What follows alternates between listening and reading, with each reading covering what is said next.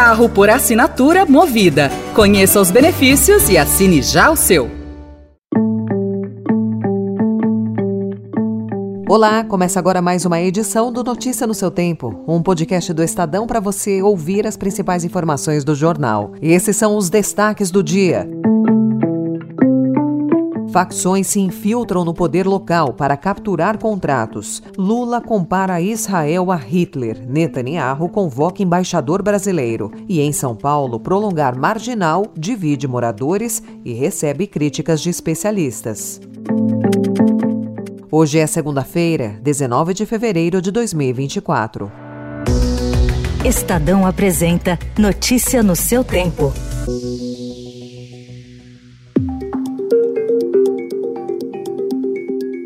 Documentos inéditos de investigações em vários estados mostram como integrantes do primeiro comando da capital, o PCC, e do Comando Vermelho estão se infiltrando na política municipal para obter contratos milionários com prefeituras. Uma série de reportagens, iniciada hoje pelo Estadão, expõe como o crime organizado busca acesso a prefeituras e câmaras municipais como meio de controlar contratos de transporte público, coleta de lixo e saúde e influir na definição das regras do uso e ocupação do solo. Trata-se de movimento em que essas facções, além de obter novos lucros e lavar dinheiro do tráfico de drogas em atividades lícitas, tentam se alçar à condição de organizações mafiosas.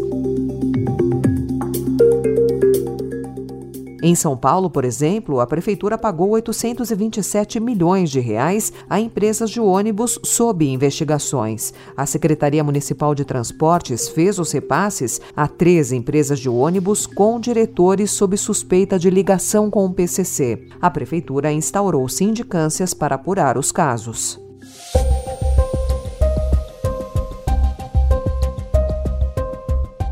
E ontem, o presidente Lula sugeriu que pode ter havido conivência de agentes do sistema prisional na fuga de dois presidiários da Penitenciária Federal de Mossoró, no Rio Grande do Norte. E, obviamente, que nós queremos saber como é que esse cidadão cavaram um buraco e ninguém viu. Né? Só faltaram contratar uma escavadeira. Eu não quero acusar, mas, teoricamente, parece que teve a conivência com alguém do sistema lá dentro. Mas eu não posso acusar ninguém eu sou obrigado a acreditar que uma investigação que está sendo feita pela Polícia Local, pela Polícia Federal, nos indique amanhã ou depois da manhã o que, aconteceu no presídio de Mossoró. Já a Federação Nacional dos Policiais Penais Federais nega qualquer possibilidade de corrupção. As buscas continuam. O ministro da Justiça, Ricardo Lewandowski, disse ontem que a fuga é pontual e não afeta a segurança do sistema.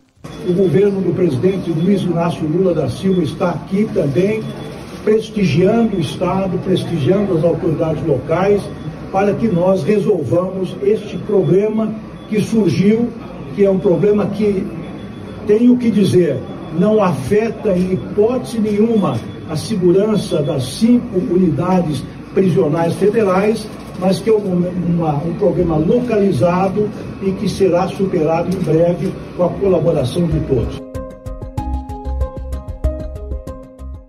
Nos destaques internacionais, também ontem, Lula comparou a morte de palestinos na faixa de Gaza na guerra de Israel contra o grupo terrorista Hamas com o extermínio de judeus promovido por Adolf Hitler na Alemanha nazista. O que está acontecendo na faixa de Gaza com o povo palestino não existe nenhum outro momento histórico. Aliás, existiu quando Hitler resolveu matar os judeus.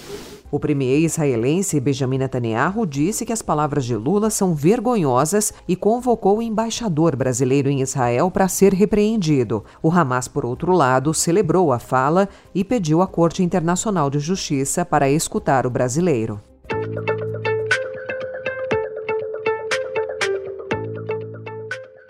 Hoje, o Estadão também destaca figuras que foram delatadas, investigadas e até presas na Operação Lava Jato, que voltaram a circular pela esplanada ou passaram a ter mais acesso às autoridades do Executivo. São pessoas como o pecuarista Maurício Bonlai, filho de José Carlos Bonlai, o engenheiro mecânico Luiz Eduardo Guimarães Carneiro, presidente da Sete Brasil, e Walter Faria, dono do Grupo Petrópolis. Há também ex-políticos que desistiram de disputar eleições e passaram a atuar como lobistas. Foi o que fizeram o ex-deputado do PT de São Paulo e ex-cartola do Corinthians, Vicente Cândido, e os ex-senadores Romero Jucá e Valdir Raup.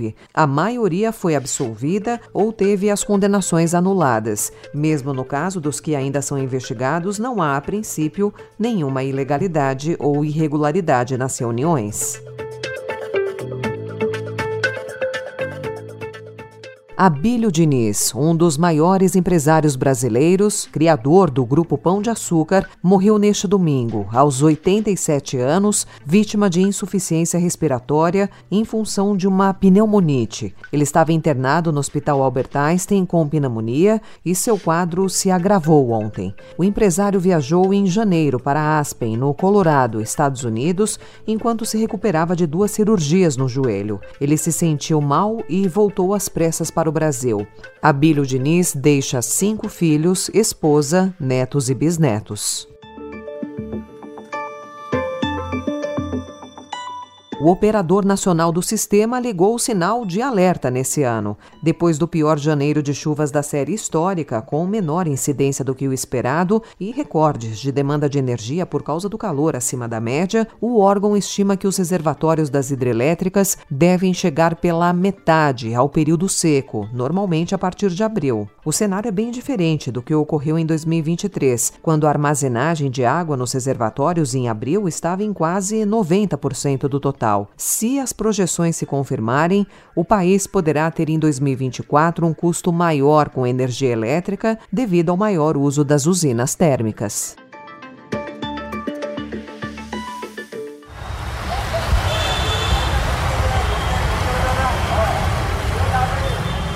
Em menos de um mês, a Prefeitura de São Paulo pretende anunciar a empresa ou consórcio responsável pelo prolongamento da Marginal do Pinheiros, na zona sul da cidade. A obra é estimada em 1 bilhão e 700 milhões de reais, com 8 quilômetros de extensão. Mas há questionamentos sobre a efetividade e os impactos para a cidade.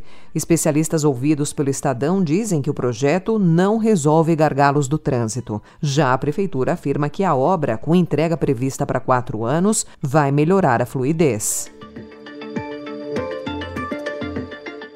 Vem Duda, a batida fechada! Gol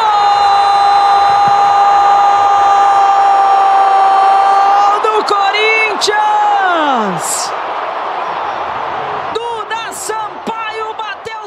No futebol feminino, o Corinthians ampliou a sua dinastia ao se tornar tricampeão da Supercopa do Brasil. O título foi conquistado com a vitória por 1 a 0 sobre o Cruzeiro ontem na Neoquímica Arena.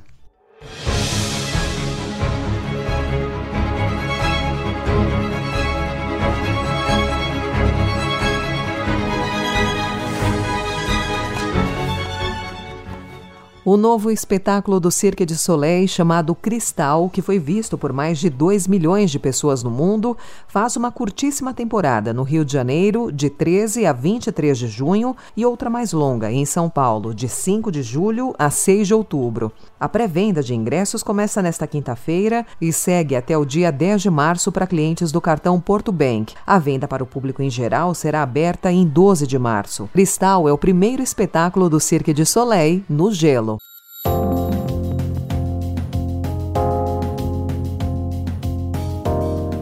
Essa foi mais uma edição do Notícia no seu tempo, com a apresentação em roteiro de Alessandra Romano, produção e finalização de Felipe Caldo. O editor de núcleo de áudio é Emanuel Bonfim. Você encontra essas notícias e outras informações no site estadão.com.br. Obrigada pela sua escuta até aqui e uma excelente semana. Você ouviu Notícia no seu tempo. Carro por assinatura movida. Conheça os benefícios e assine já o seu.